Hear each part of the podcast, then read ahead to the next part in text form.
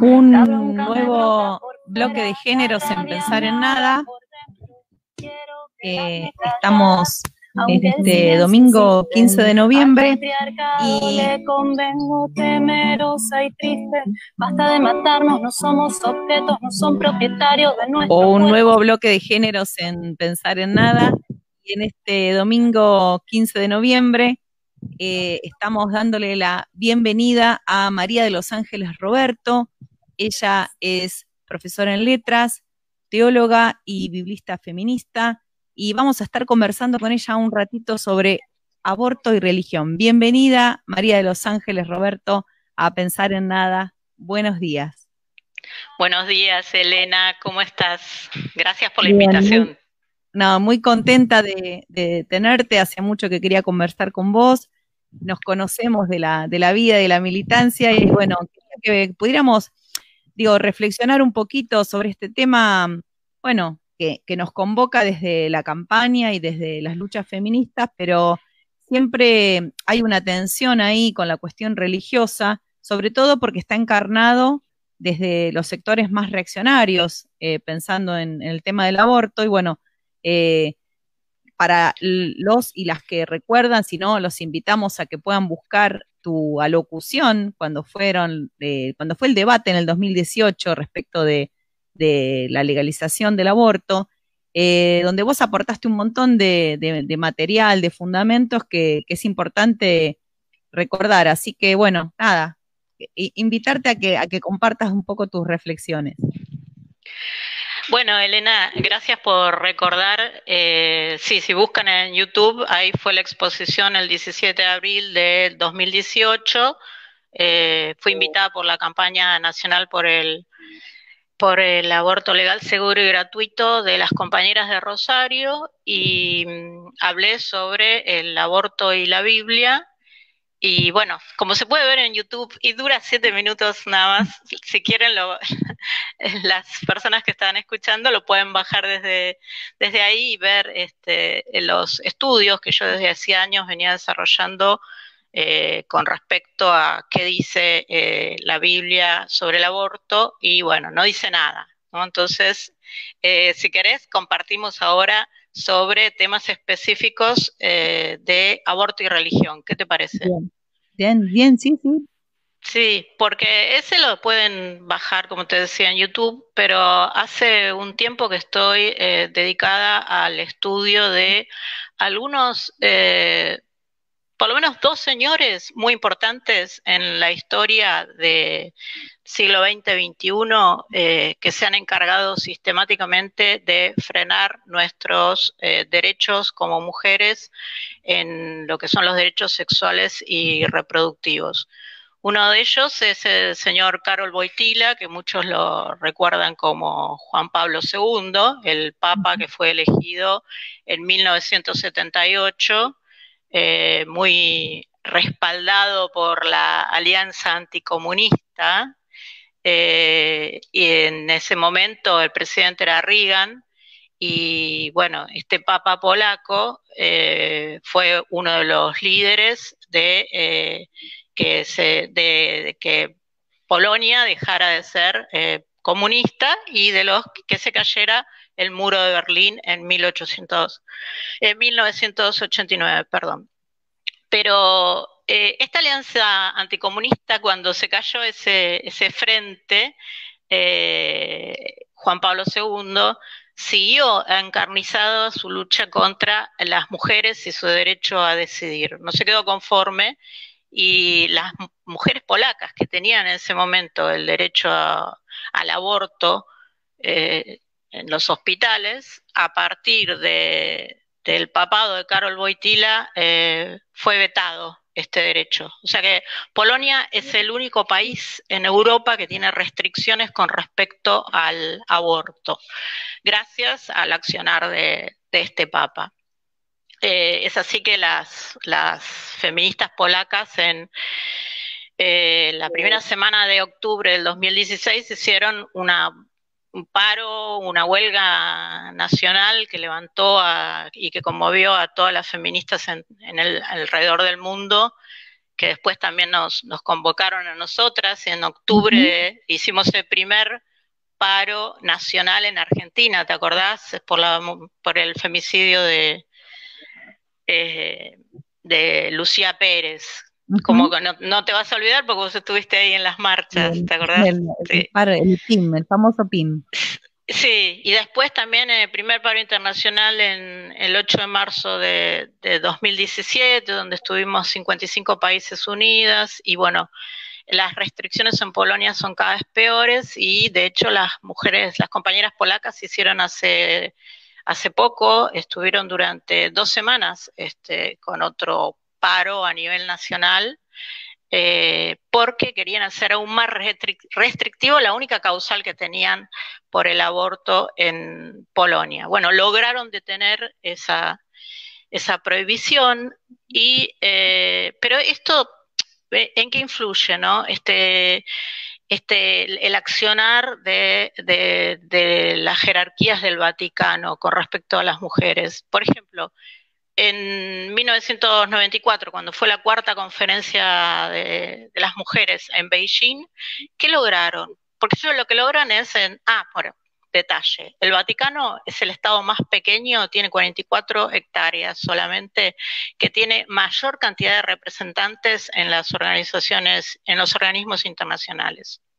Aparte, en ese estado tan pequeño de 44 hectáreas, solamente la mayoría de ellos son varones, ¿no? Y cuando van a las representaciones de los organismos internacionales, los que deciden y se ponen en contra de todos los que pueden ser derechos para las mujeres son varones que, que, logran, aunque sea poner entre corchetes, porque es una forma legal que es la de poner entre corchetes, palabras o frases con las que ellos no están de acuerdo. Y con eso que hacen, demoran las resoluciones de los organismos internacionales a favor de eh, lo que sean los derechos sexuales y reproductivos, que ya para ellos es una mala palabra.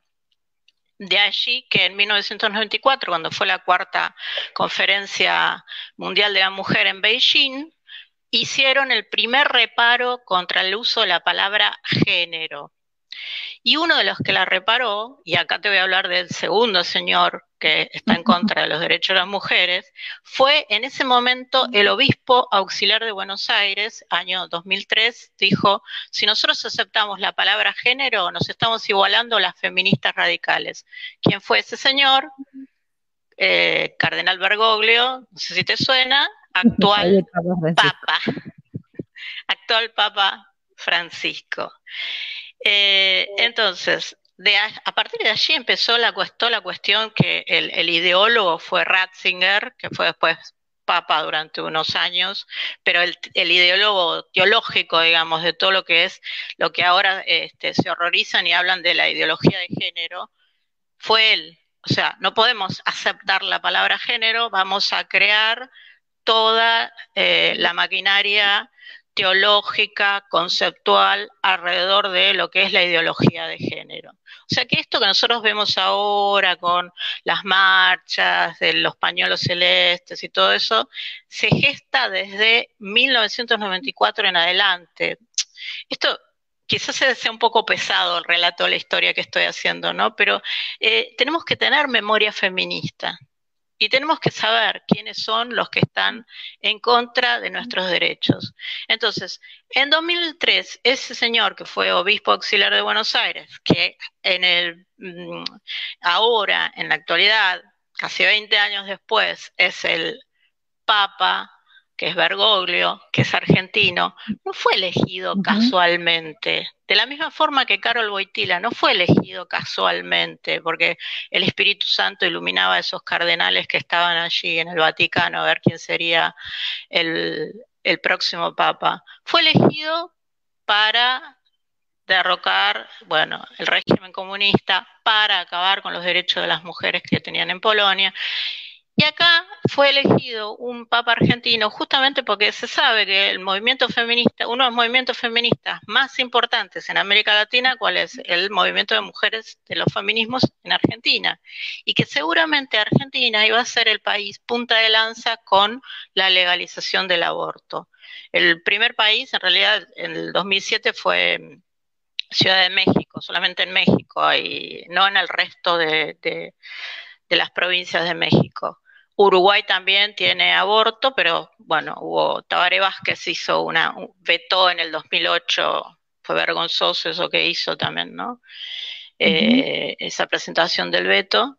Y bueno, acá estuvimos muy cerca, Elena. Pero yo te quería hacer una pregunta, digo, ¿cómo juegan esos digamos, la historia obviamente que está, está, está perfecto y me parece muy buena esta recomendación de tener memoria feminista para entender los procesos sobre todo, ¿no? ¿Cómo ves que esta tensión nos llega hoy a, con esta, eh, bueno, inminencia en el debate, o bueno, ya es la octava vez que la campaña presenta su proyecto, y lo que vemos es eh, también un avance de las derechas, de los movimientos, ¿no? Con mis hijos no te metas, eh, estas campañas contra, contra la ESI. ¿Cómo, cómo ves que, ese, que esta historia, eh, o sea, el impacto que va a tener en el, en el próximo debate, o bueno, o, en la resolución o no de la sanción de la ley del aborto? Yo estoy preocupadísima, Elena porque ya José Mayans, que es el presidente del bloque Frente para Todos, que lo pusieron ahí presidente en, la parte del, Senado, ya dijo que era inoportuno, que la constitución argentina es provida, no sé de dónde lo sacó, estuve averiguando para ver si José Mayans es abogado constitucionalista, pero no, no tiene ningún título profesional, parece, por lo menos no el, el de abogado, o sea que no sé en qué artículo de la Constitución él leyó, interpretó, hizo la hermenéutica de que la Constitución argentina es provida, eh, y ya él eh, salió a decir eso. Entonces, esta alianza de Bergoglio, este lobby entre eh, la iglesia, la jerarquía de la iglesia católica, junto con las iglesias evangélicas fundamentalistas, eh, como es un lobby que tiene mucho respaldo empresarial en los medios, los medios amenazan con retirar sus pautas de publicidad eh, hay, empresarios que están totalmente vinculados con el poder eh, político y con la religión católica o eh, evangélica. por ejemplo, tenemos el jefe de, el, vicepresidente de la Cámara de Senadores de la provincia de Mendoza, se llama Héctor Bonarrico, y es un pastor, se llama pastor y apóstol, que no estudió en ninguna parte, que no tiene ningún título de teología oficial. Pero imagínate ese lobby. Yo no creo que sea tan sencillo de, destruir, ¿no? más con estas, con esta intencionalidad, ¿viste? O sea, desde hace tantos años que eh, eh, se logran eh, alianzas para que las mujeres y las disidencias no tengamos derechos sobre nuestros derechos sexuales y reproductivos. Eh, no creo que sea nada fácil. Además, ¿por qué se tardó tanto? Yo, me hago una pregunta, ¿por qué los presidentes al primer, a la primera persona que van a ver cuando asumen es al jefe del Vaticano? Porque todavía la constitución no está, digamos, se, sigue pidiendo desde un sector esta separación de la iglesia del Estado, ¿no? Digamos, se sigue, esta alianza sigue estando eh, desde, desde la formación del Estado-Nación, me parece, ¿no? Sí, en el artículo 2 de la Constitución dice que se apoyará económicamente a la Iglesia Católica Apostólica Romana. Pero ¿por qué esta necesidad de cumplir con esa etiqueta? Sí, son, son eh, sí, para, para, mí, digo, pensándolo, o sea, eh, este, registro toda esta complejidad y las alarmas eh, me quedo también con la, con la necesidad de pensar en, lo que se gana con las calles, ¿no? O sea, con esta legitimación social. ¿Eso cómo lo ves? ¿No ves que hay eh, un, avance en, relación a esto? Eh, hay un avance con respecto a la legitimación social, pero indudable que la Iglesia también la ve la iglesia católica, evangélica, ortodoxa, griega, ven que, las mujeres eh, hemos ganado todos estos terrenos, ¿no? Eh, de hecho, eh, Bergoglio también tiene la presión dentro de su propia iglesia con los obispos de Alemania que le exigen el aborto a las mujeres, el sacerdocio de las mujeres, eh, que caiga el celibato de los sacerdotes, o sea, que los sacerdotes se puedan casar. Entonces la presión que tiene Bergoglio dentro de su propia iglesia, que en el aparato mediático lo hacen quedar como víctima del Opus Dei y de los católicos integristas que quieren volver a, dar la misa en latín, o sea, preconciliar antes de 1963, no es la verdadera presión que Bergoglio tiene en la iglesia. La verdadera presión es la de los obispos en Alemania que le están exigiendo estos puntos.